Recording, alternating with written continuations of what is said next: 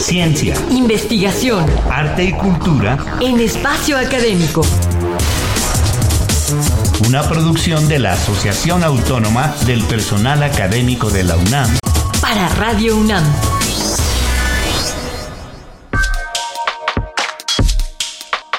Sabrina Gómez Madrid y Ernesto Medina somos los anfitriones de estos programas y les damos la bienvenida a la última cápsula de la serie Maya Goitia, una vida en la plástica mexicana. Hoy nos complace recibir al premio Adquisición en la primera Trienal Nacional de Escultura, Jesús Maya Goitia Durán, para que nos hable del presente y del futuro en su obra. Bienvenido.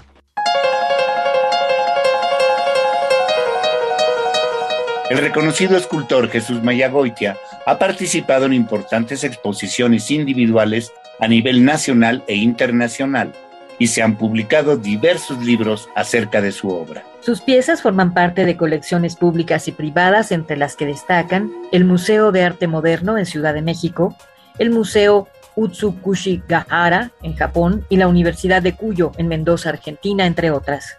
Maestro Mayagoita, ¿en qué se encuentra trabajando en la actualidad? Bueno, este, siempre tuve ganas de trabajar las curvas, pero el módulo que manejaba era pues una sección de un cubo. Y todo lo que hice lo decidí hacerlo a partir de ese módulo, pero me di la oportunidad ahora de trabajar conos, cilindros, esferas, básicamente conos y este pues el material también para realizar este tipo de obras implicó hacer un cambio también de materiales, porque las curvas muy complejas, el acero no era el material adecuado, por lo cual recurría al bronce.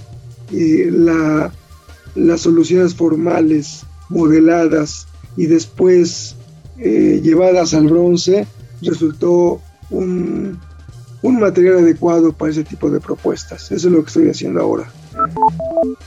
Maestro, eh, ¿cómo puede usted describir el momento actual dentro de la plástica mexicana?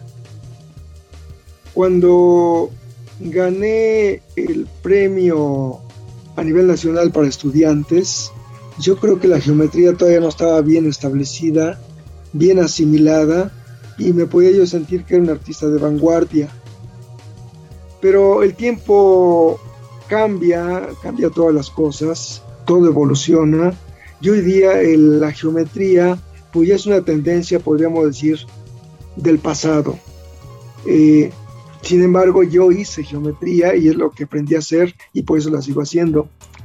Aparecieron nuevas tendencias, ahora resulta que ya no soy de vanguardia, yo creo que ya, ya pertenezco a una tendencia que ya forma parte prácticamente de la historia me interesan las nuevas tendencias.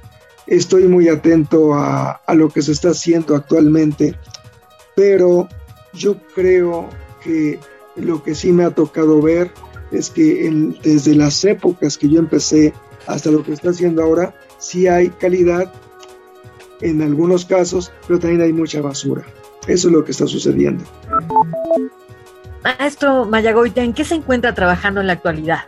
Siempre tuve ganas de trabajar las curvas, pero el módulo que manejaba era pues una sección de un cubo y todo lo que hice lo decidí hacerlo a partir de ese módulo, pero me di la oportunidad ahora de trabajar conos, cilindros, esferas, básicamente conos y este pues el material también para realizar este tipo de obras implicó hacer un cambio también de materiales, porque las curvas son muy complejas, el acero no era el material adecuado, por lo cual recurría al bronce.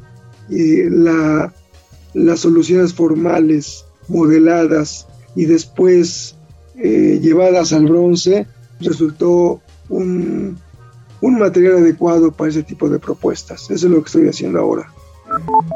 Maestro, ¿y cómo es su relación con sus alumnos? ¿Cómo, cómo es de maestro a artista, de artista a artista, de alumno a maestro? ¿Cómo es? Bueno, yo creo que en realidad también tengo que decir que mi vocación es el magisterio. Me gusta dar clases, me gusta compartir mi experiencia profesional.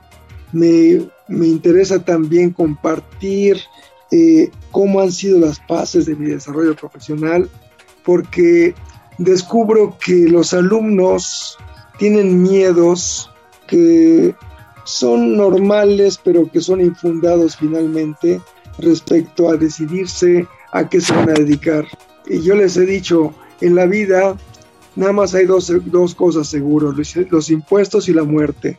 Ahí es que no tengan miedo, si se van a equivocar, equivóquense, porque equivocarse es aprendizaje, es experiencia y no se tarden. Eh, sería todo un error empezarse a equivocar dentro de 20 o 30 años porque ya se les fue la vida. Así básicamente esas son mis inquietudes y profesionalmente, bueno, sensibilizarlos, eh, apoyarlos para estimular la creatividad y empujarlos para que se decidan por alguna disciplina. Tenemos que concluir, así que lamentamos tener que despedirnos de nuestro invitado, el escultor Jesús Mayagoitia Durán. Muchas gracias por haber participado en estos espacios, maestro. Muchas gracias a ustedes.